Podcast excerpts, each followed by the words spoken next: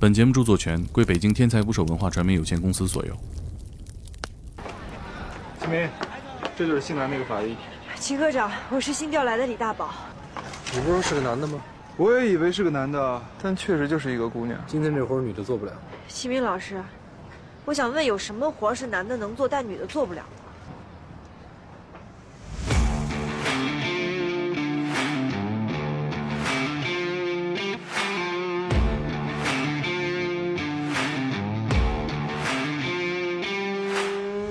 打捞最带劲的职业故事，这里是天才捕手 FM，我是你们的破产主播猛哥。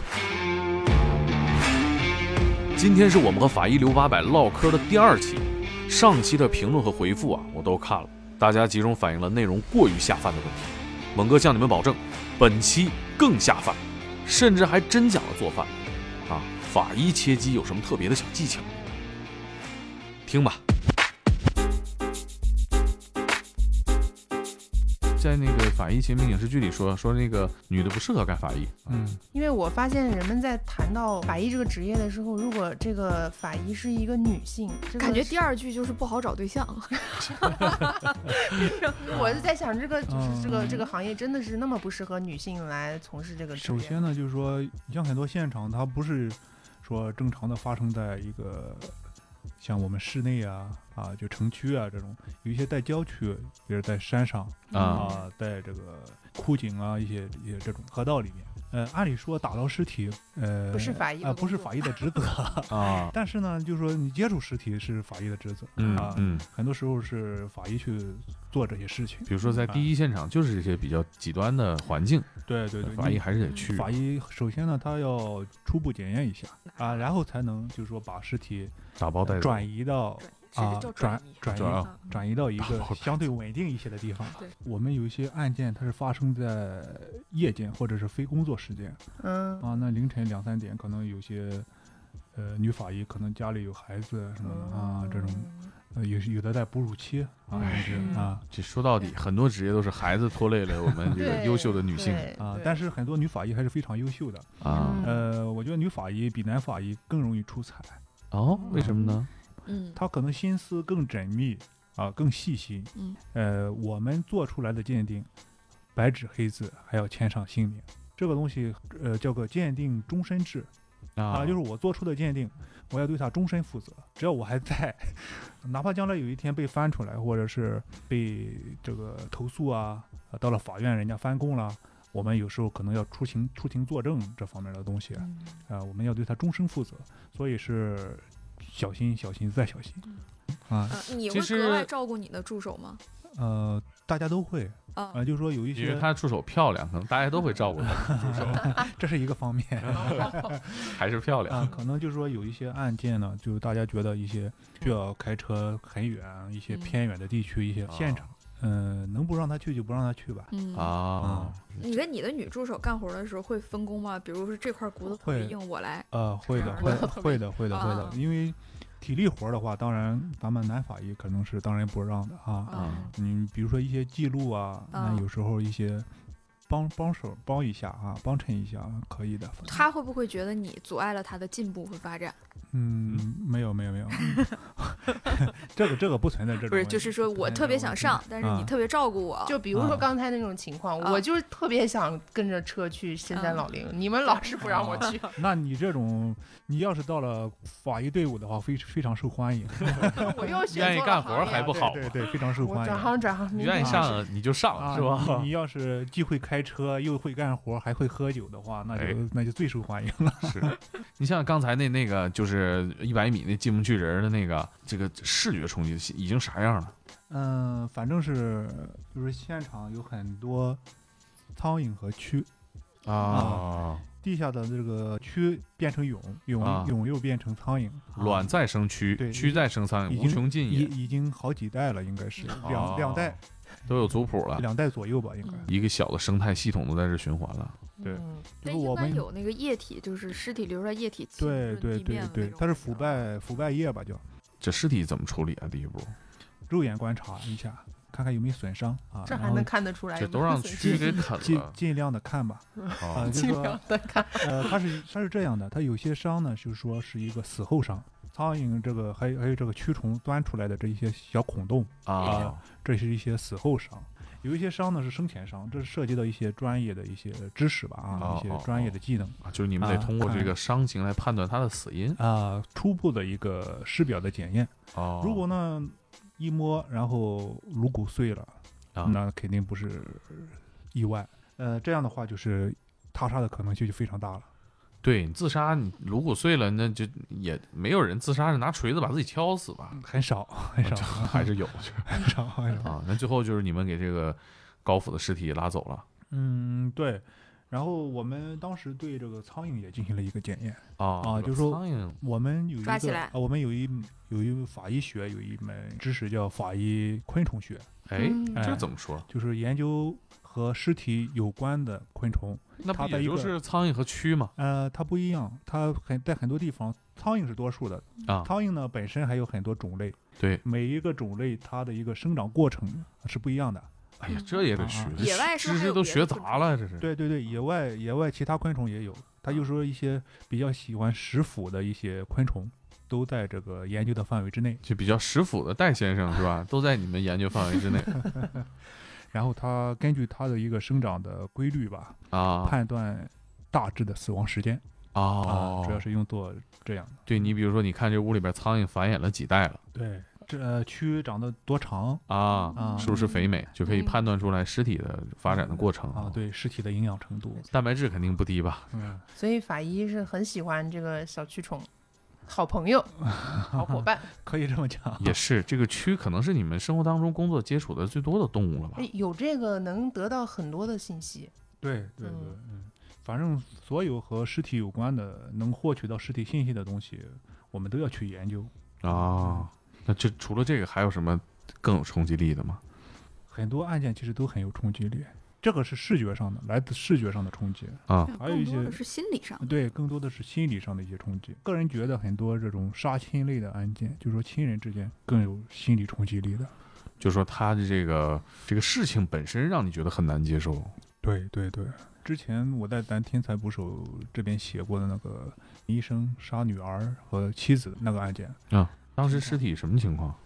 他们一家三口都死在家中，妻子和女儿在洗手间，呃，身上有伤，啊有很多血。然后这个男主人呢是在这个卧室和客厅中间，衣着是比较整齐的一个一种状态，也没有损伤。然后咱们就根据这个现场勘勘验，还有就是尸检吧，就分析是这个男主人这个医生做的这个事情。他怎么做的？他的女儿得病了嘛，精神方面的疾病。啊啊，然后时间久了以后，他就觉得他女儿治不好了，他觉得失去希望了，他想结束他女儿的痛苦。然后呢，他又觉得他女儿死了之后，他爱人肯定受不了，那就把他爱人一块儿杀了，最后又自杀了。我们只能是还原哈，嗯、当然他们一家三口都不在了，当时你看到这个现场的时候，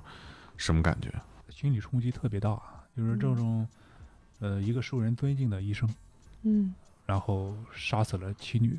啊、用这么残忍的方式。他自杀的话，他是服了安眠药，就感觉他对他的我妻子和孩子很残忍呐、但对自己相对还是温柔了很多。我认为这是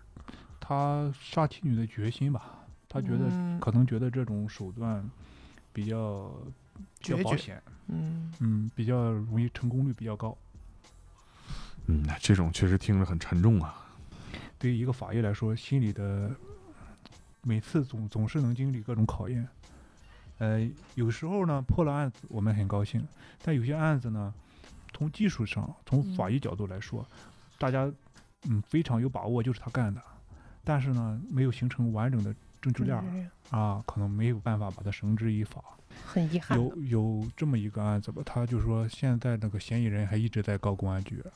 啊，因为把啊他在告起诉公安局嗯对，因为因为之前把他抓了，他是嫌疑人啊，然后后来到了检察院、法院又没有没有判证据不足嘛？啊，对，然后就把他放了，啊，他就申请国家赔偿。就为什么没有证据呢？差啥呀？是是这样的，还是当时我说的这种法医最不想看到的这种两种案件，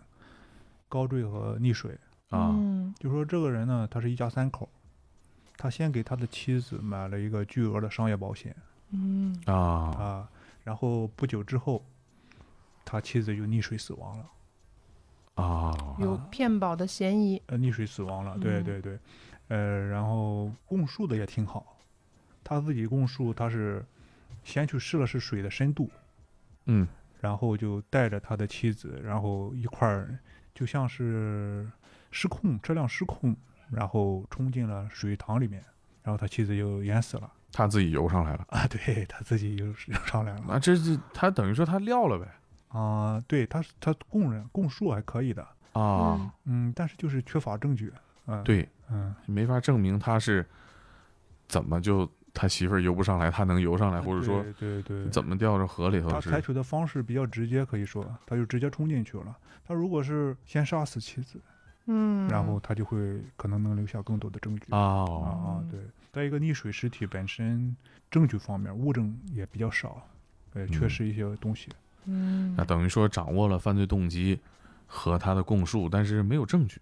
对对，很多时候是这样的。我们现在都在讲重证据轻口供啊，啊，这个道理，他就放出来了嘛。放出来之后，过了不久，他的儿子发生了高坠，嗯啊对，也连是儿子也下得去手他儿子也是买了一个巨额的商业保险，然后儿子就发生高坠，那这个这个太高明显这了，太对太明显对了对太他妈，坏了，对对对对，所以说感觉有时候也是很无力啊。也嗯同样是没有证据。对高坠更不好找证据，这摔烂了。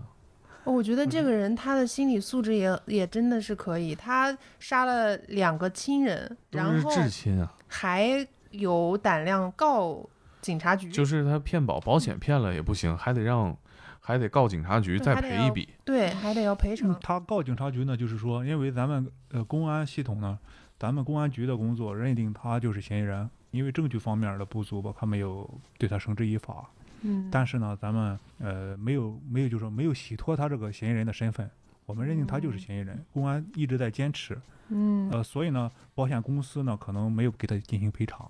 哦所以嗯他就不满意，他然后哦相当于高官警察还是一直在努力的，对在破这个案子对对啊对，啊。也不能让坏人嗯，也不能让他占得占逞，啊，对，不对能让他占到更多便宜，就是暂时抓不了你，也不能嗯让你先把这钱拿走， 嗯，对，嗯不能让他得逞。你像，其实我你说这个案子，我想起一个案子，就是也是法医工作啊，呃，导致这个案子没有正确的判罚他。就说那个八十年代在澳大利亚有这么一家三口去露营，这露营本来好好的，到晚上这两口子发现吧，呃，他们最小的孩子嗯让野狗叼走了，就哭嚎的闹啊啊！周围的人也帮着找，没找着。回家之后呢，他们附近的露营的人就找着这个呃小孩儿当时被抓走时候这个衣服了，有线索了。法医啊、专家呀、就跳出来就开始就是嗅了。嗯那比如说有的专家就说，哎，这个衣服啊上面这个孔洞啊，这个看着也不像狗咬的啊，就像是那个嗯人拿为剪子戳的呀！啊，有的法医说这个东西我包好了，扔给我们家狗狗咬，我们家狗咬完跟你长得不一样啊，你这嗯个有问题。啊也有老百姓说说那个野狗啊，根本就叼不起来你婴儿这么重的东西，而且呢，就是经过民众的关心，发现这个被叼走这个孩子有一些智力上的缺陷，哎，所以大家就有阴谋论猜测，这个父母是嫌弃这个小孩儿，给他杀了之后嫁祸给野狗。法医说你这个衣服上的血迹也比较少啊，不像是被这个野兽撕咬过的。那还有法医站出来说说你这个上面有这个血迹啊，我看着就像个血手印儿。那辩方律师说那我看着怎么不像血手印儿呢？人法医说别问， 就你话多，我看像就像，嗯啊就反那正只是像这就很失控啊。到对最对后这有点失控，似乎大家都迷信法医了。那最后呢，有一位做的最绝的，他是带着陪审团到这个当时这对夫妻开的那个车的那个面前啊，就是拿这个钥匙戳戳戳验，说这个车里你看满车都是血。嗯，人说那那这肯定是小孩的血啊，你就就具体是不是小孩，那你别问，反正这么多血肯定就是你干的了。嗯，就给这个孩儿他妈啊，就是判刑了。嗯呃，辩方其实也有很多的支持者啊，有很多法医经过了啊这个这个这个实验，发现车里边留那么多血迹啊，其实是涂料和这个试纸发生反应嗯啊，也能就是像我们电影里边看到这种冒荧光啊，嗯还有一些就是他们当时露营那个地方有一些金属的嗯粉尘啊，就最后就是打破了这个之前的这个这个实验的结果。啊，所以就是给他捞出来，但他也坐了三年牢。就其实这这这个案子里边，等于法医还瞎胡闹，这还耽误事儿了。跟年代有关吧？八十年年代嗯年代也有关，就是嗯跟这个检验的手段也有关系、啊，啊。那你像现在的话，这种案件肯定要做 DNA 的一个检验、嗯啊，它就不会出现类似的失误，啊，是不是当时那个年代法医比现在更有话语权啊？因为它是它的检验手段比较少，啊可能就说某一些不太完善的一种检验方法，可嗯能，被广泛使用。就比如说我们家狗也咬了，跟这长得就不一样啊对对对，那你说你家里发现了什么东西，一喷啊，血迹啊然后可能就把人抓了啊啊，这种情况可能比较多。一而且呢，就存在一些刑讯逼供的一种情况啊就把人抓来打一顿，什么都什么都招了，说他杀了谁，杀了几个人，呃，把手印儿一按。啊，当当然，现在这种情况是非常少了，基本没有了。嗯，比较重视证据对对对，证据。然后整个审讯过程现在都要求全程的录音录像。全应该是嗯技术在侦破的这个环节里越来越重哎要，发挥法的医的作用地哎位就会越来对越对高，我觉对得对，是。以前的话主要是靠嗯审讯呢，抓来嗯人一问，那就是他干的，对那就那就可以定罪啊嗯。现对在可能不行，我嗯我我记得之前我看过资料说，咱们国家法医学得哎呀，一九三二年才开始有上海的上海医学院才开始有法医学这个专业，在此之嗯前很长一段时间里面都是仵作，没有法医。西方你这的那个仵作这个词儿挺有年代感啊。 对对 对的，民民国时期都是仵作和法医并存，但但是有相当一段时间你是不能验尸的，也是很晚的时候你才可以合法验尸，就是法律规定，政府颁文说你这个东西有疑问了啊，我必须要验尸。在此之前，因为中国人讲究一个死有全尸嘛，这都不嗯能对掩对饰对。提到法医的话，我我嗯觉得我国的法医这个历史还是挺悠久的是吗？啊。对你大家看那个大宋提刑哦官啊词，宋嗯慈，嗯嗯，宋法医宋呢慈哎，被嗯称为这个世界法医学鼻祖哦，对对对对对这么有影响力，啊。对他，他何写冰老师是吧？他写了一本书叫《洗冤录》，他就是系统的阐述了一些法医学的一些理论，还有一些检验检验的方法。很先进啊，嗯，对对对，嗯，但是看过那里边有一部分啊，就也有玄学的成分在，是吧 很？玄，非常啊对，玄比如学。说呃，这个滴血认亲对对，啊那是从这儿来对的。血认亲这个，个事儿其实不科学，是吧？啊，对对，这个我想起那个那个抓常威的那一段了，啊，哦对对对对对对， 滴血认亲啊，常威太不理智了，是吧？如果当时有这个先进的法医理论基础知识啊，常威也不至于撂得那么快啊。对嗯对，因为他不是法医，哎，他没有这方面的认知。当然他他是法医，他就不会干这事儿了哈。哎，那你们平时上学的时候练手也拿真尸体练吗？这个必须要拿真实体验的。大嗯纪因老为师他出场，大地老师等半天了， 终于说到我了对，您就你就像普通的医学生吧，学学到这个解剖学的时候，啊！呃，也是要有这个动手实践的这个过拿程人的尸体练是吧？对他可能跟医学院的会有点啊相，似对的。对对，嗯我们要向这些献出尸呃尸体来 给这医学生练手的这这些是人可呢，谁会献呢？这个什么是人？从哪儿来？对，这尸源从哪儿来呢？呃这个分为很多部分吧，一啊部分就是一些未知名尸体，没有人认领的，没有家属认领的这种情嗯况，就是为我国哦的这个医学啊我们科研做出贡献我了们进行检验，啊排除一些重大的刑事案件，啊！然后取一些检材，嗯呃，留作检那个备用吧。嗯，然后要登报一些流程，这嗯种流程那肯定是有啊手续啊和流对程对的对哦手续流也程不是哎你说用就用了。对嗯哎，或者说是呃家属就是说捐主献主动主动提出来啊，啊，还有自愿捐献的。嗯啊你像我们有些医学院的一些教授啊啊，一些老师，嗯嗯，他就啊他就啊，他就是可以说。我死后把遗体用作医学研究啊啊，对这对对，个老很师伟大这，样伟的老师很很伟伟大啊啊对对，很伟嗯大的。嗯，这样今天我也表示表示啊嗯，就说以后我有什么意外了啊，在场的就是都是说证给人我听的吧，啊，抓不抓得着戴先生嗯得另说啊，我也可以奉献给这个医疗事业做贡献啊嗯，向你致敬。可 以能捐的捐，能验的验对对，一会儿对下了节目先去办手续， 啊。空口嗯无凭。对，登记一下。对，啊，哎其实没问题。这我嗯这，我觉得啊，我个人觉得啊，这这个东西就没有价值了嘛。如果你真的能还能再次造成价值，那其实是一个嗯，这这是一个有爱的但事实儿际上不是需要去保存全部的，呃，是整个遗体。它而是是它是这样的，它是能整体保存最好整体保存啊哦，啊，因为就是说咱们在学解剖课的时候，它需要就是说每一个部位都要进行一个学习，系统的啊学习嗯啊嗯，是这样一种哦情况。我看过那个法医秦明那个电影啊，就嗯会、老师会带着学生给这个大体老师们鞠嗯躬，就你们也会吗？就是用完了之后给尸体鞠个躬啊，这样表示一下感谢敬意啊，嗯，会会的，特别啊是一开始会是的，啊啊，啊哦对对对。然后会说点啥吗？说点啥倒是 倒是没有没有什么硬性的规定，嗯哦，看看个人意思了对对，对抱拳了嗯对老对铁对，在心里说，得罪得罪在心里说啊，对，啊，我觉得还是挺值得尊敬的。嗯是，嗯确实是，呃，有些人呢，可能生前是一种死刑犯这种啊，嗯，嗯可能以家属也也就捐献了这种情况，哦我觉得也挺值得尊重。嗯嗯嗯嗯嗯嗯，你大学的时候练练的多吗？呃，像一开始学解剖的时候，我们就是主要拿这种固定好的，就是说是福尔马林浸泡过的啊、哦，这种这种尸体练比较多一些，记忆很深，这个气味儿是非常难闻的。嗯福尔马林主要成分就是甲醛嘛，就是我们现在装修很多一哎嗯些污染材料那种哦啊，甲醛很刺鼻。嗯，呃，我第一次上解剖这个大体课啊，哦，大体 实习呃就就啊解解剖的一个嗯就刚操和作操作刚和课大体哦打交道啊操作课，刚认识大体那 会儿，啊呃，第一节课我是呛的眼泪直流，啊一直在流眼泪，就是说尸体和福尔马林双重混合的味啊道，对对对，嗯，呃，非常刺鼻的那种感觉，呃我嗯，听说这个装修啊，这个甲醛超标会导致这个什么白血病啊之类的。那经常跟这个泡福尔马林的这个这么高浓度打打交道，对，，不会对身生病体吗？嗯，当时咱也没考虑这些哈，然后 想着赶紧交差嗯交作考虑业，这些，但是你客观的讲，肯定嗯会是对会有的肯肯定会，你想，它都对你产生这么强烈的刺激了，嗯，肯定对身体是有影响的。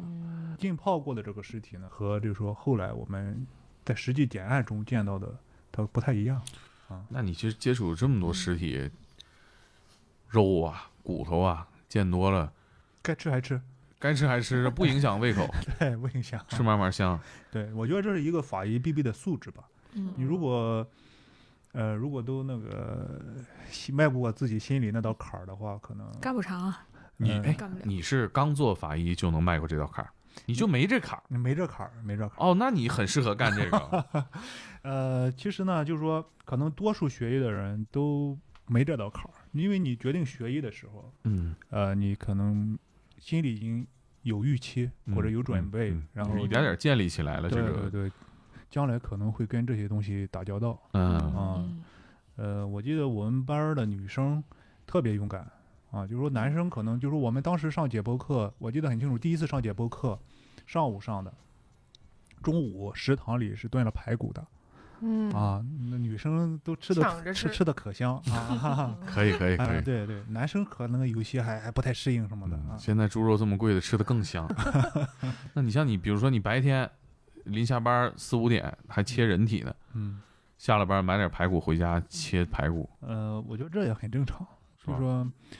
工作和这个生活有时候不一定总要结合在一起，啊嗯，该让自己抽离一下就抽离一下，啊嗯，你看你你，我觉得你做这个事儿太有天赋了， 不仅没有什么感觉，还能就是有这种流口水这种感生理反应。呃，我觉得也有时候确实可能自己有这方面天赋，嗯，然后 我觉得我也有，哎， 那我其实有一个事儿一直好奇啊，就是没敢跟人讨论过。那这个人啊，人肉他做起来了，那是不是也香啊？呃，咱这个来到了法医厨这艺这课，个不好说，可能有有很多传言嘛啊，哦可能说有人说人肉是酸的，有人说人肉是苦的，还有说油花是半圆形的哦啊。这个， 够细致。对对对，这个呢，嗯、没有亲身经历啊，没有发言权。 那你们会加工一下尸体啥的吗？嗯我印象深刻的就是我接触到第一起碎尸案，啊，嗯呃，对，是一个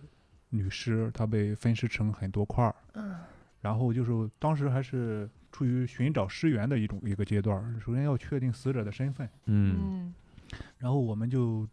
对这个持股联合就割割下这个持股联合什么意思？持股联合啥意思？啊，持股联合就是说，呃，骨盆嗯，嗯胯骨轴，呃前前端咬了啊你的胯骨轴，啊呃有两块儿叫持骨，嗯啊呃这个面儿呢叫持骨联合面儿啊啊，这个持骨联合面儿呢，经常被我们用用作来分析死者的年男龄、女，嗯，性别，嗯哦，呃比较准确。呃就是看他长什么样儿，不同年龄段的人他不一样啊，嗯对对对对，呃，当然这涉及到一个法医人类学的一个知识。啊。嗯啊人类学，哎对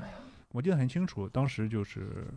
得处理猪它啊主啊主主骨嘛，啊啊为为什么要啊煮 呢？主，因为他就说你要把它完美的分离的话，你不能用暴力啊，啊不能给他扯开掰开。对，，把那个肌肉肌腱都给它煮烂了、煮透了，啊，再一点点剥然后啊开。然后它才能完美的分离，然后看到完整的一个形态。哎呀，那嗯嗯太这就就就煮，就跟炖就跟咱日常炖大骨头汤似的，就啊是方法是一样的不，放佐料，不放佐料。方法是一样的不加盐啊不加啊有时啊候就可煮熟了，有时候可以放点儿碱， 哦哦哦哦，放碱啥意思？我问一下呃，呃它它就是更快的是能熟。哦啊，熟的快。那你像现在，那你高压锅炖呗。高压锅炖就骨头炖酥了，对嗯年对龄它看不出它来。它哦，影对对对对影对，响骨的硬度可能嗯啊啊，对。然后当时我们是买了一口新锅，啊，嗯， 是因确实为要是对他的尊重，所以买一口新锅嘛。那没有没有不那是，个就单位没有确实没有锅，没有 确实没有锅，因为不是说咱法医日常就煮这个尸体，真没对有吧？对对对，偶尔嗯煮一下。啊那你有餐具的，不见得不是，你有这个切割工具，不见得有锅呃嗯是吧对对对，你不是需要经常煮啊嗯，然后不经常做饭主要，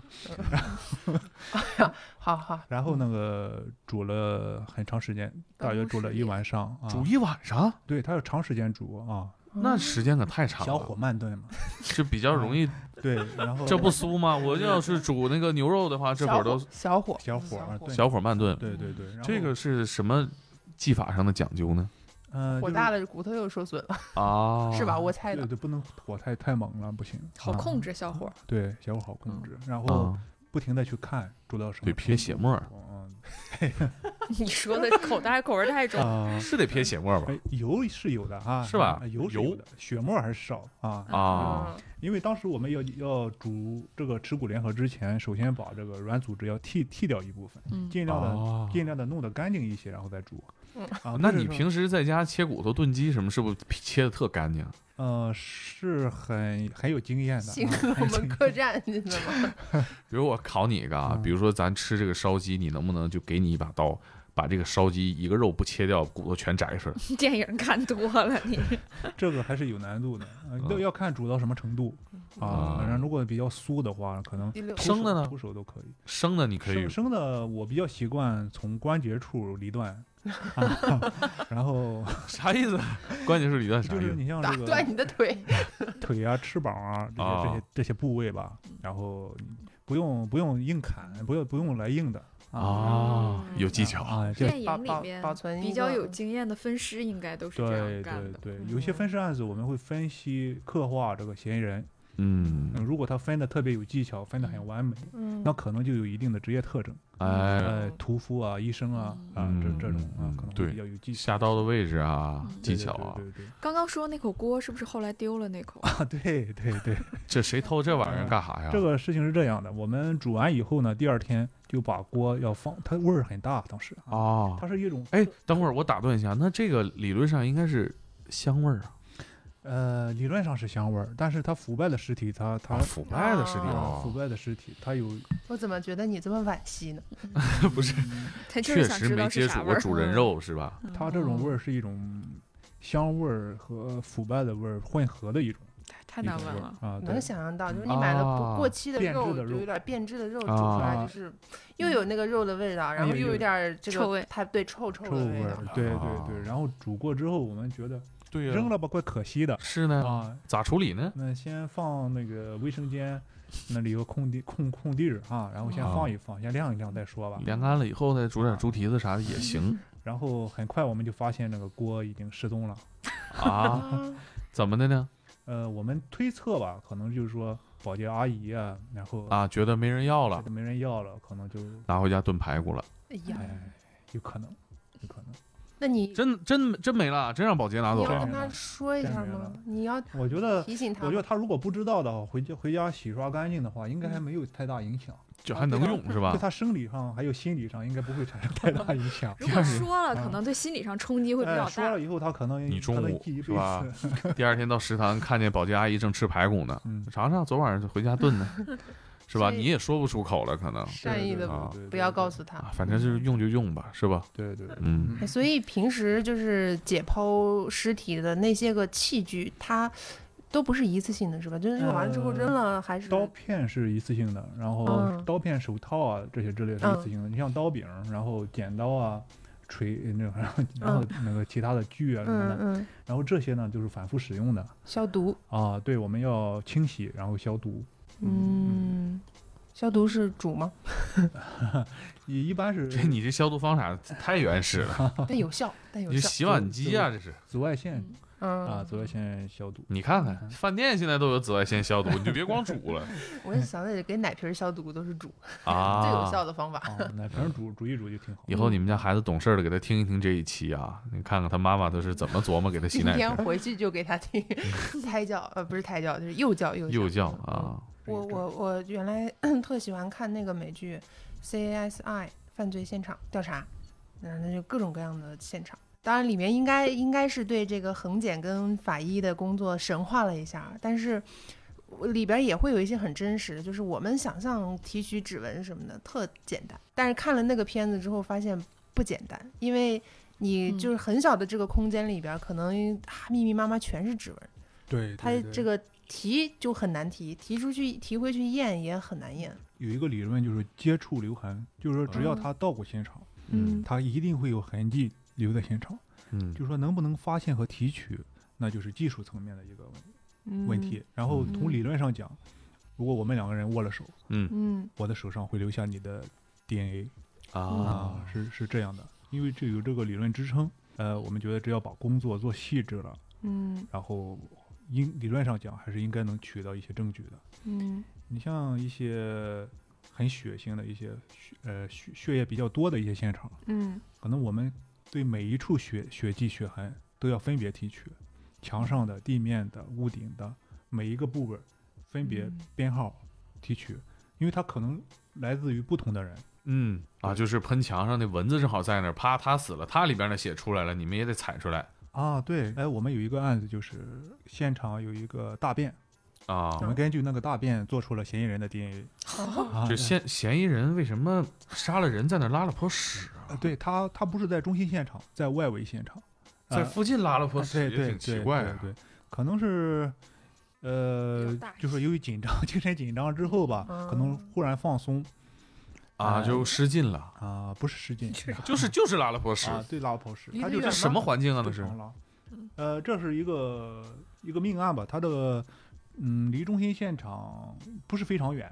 啊如果是非常远的话，咱也没有提的必要。对对啊啊，对，嗯不是非常远，就在就在这个墙外，呃不远处，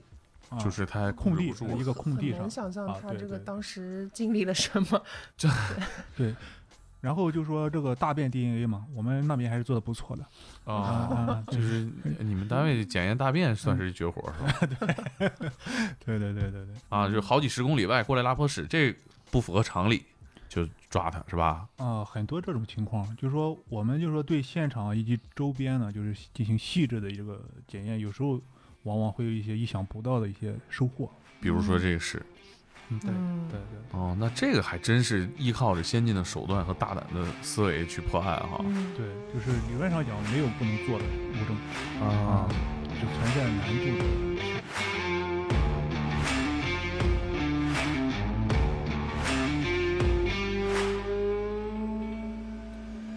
怎么样？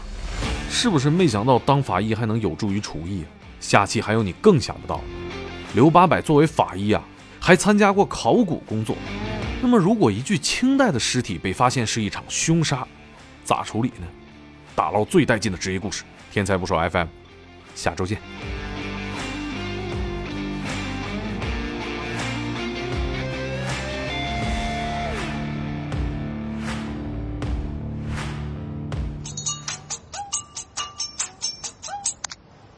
我是秦明，哎，宝宝啊，看来今天晚上我们都睡不了觉了。宝宝，叫他们谁往我？学长，